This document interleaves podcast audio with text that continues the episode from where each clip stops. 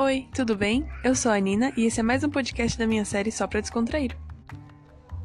Alguns dias atrás eu resolvi cortar o meu cabelo, mas não foi aqueles 2 centímetros de sempre, não. Foi logo 20 centímetros mais ou menos. Foi uma mudança bem drástica.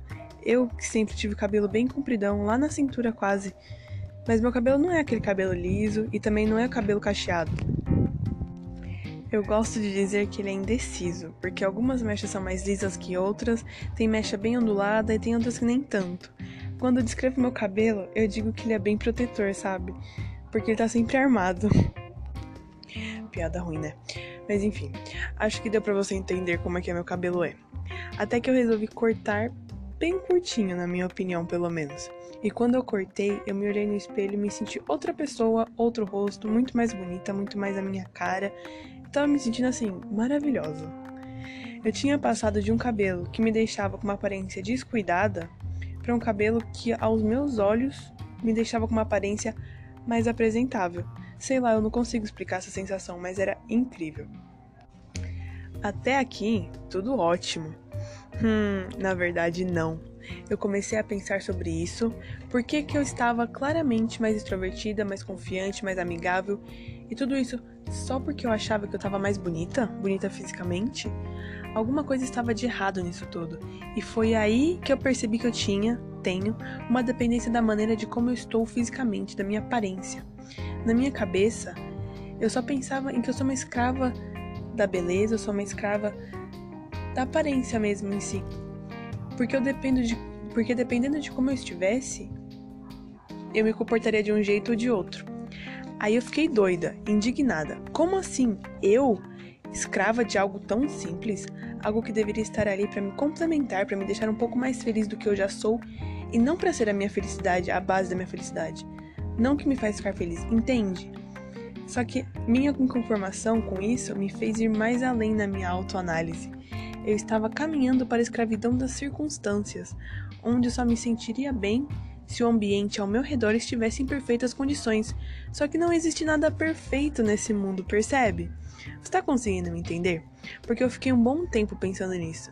Não me entenda mal, eu não estou dizendo para você parar de se arrumar ou que eu vou andar por aí toda descabelada. Não, eu só estou compartilhando com você o que eu percebi que está acontecendo comigo.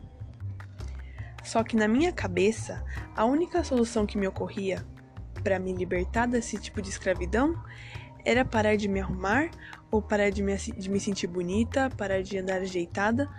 Só que eu não quero parar de fazer isso, eu não quero deixar de me sentir bonita, mas também não quero me sentir presa no fato de que eu só vou ser eu mesma quando eu me sentir bonita.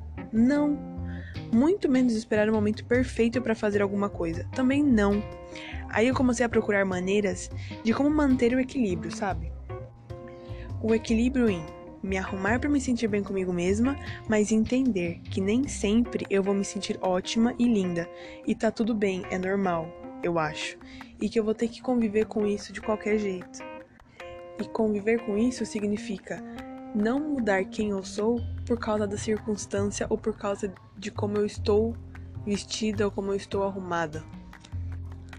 Comecei a procurar o equilíbrio em minhas maneiras de ser, minhas maneiras de viver, me independizar das circunstâncias, ser eu, estar bem, independente do que está acontecendo ao meu redor, porque as coisas estão sempre mudando, elas nunca ficam e nunca vão ficar iguais. É isso. Eu não tenho uma conclusão ainda, até porque tudo isso é bem recente para mim, eu tô aprendendo ainda.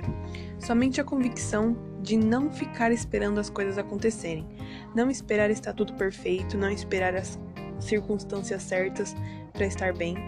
Estar feliz não depende de nada disso, só depende de eu saber aproveitar os momentos. Então é isso. Isso foi o que me prendeu meus pensamentos esses dias.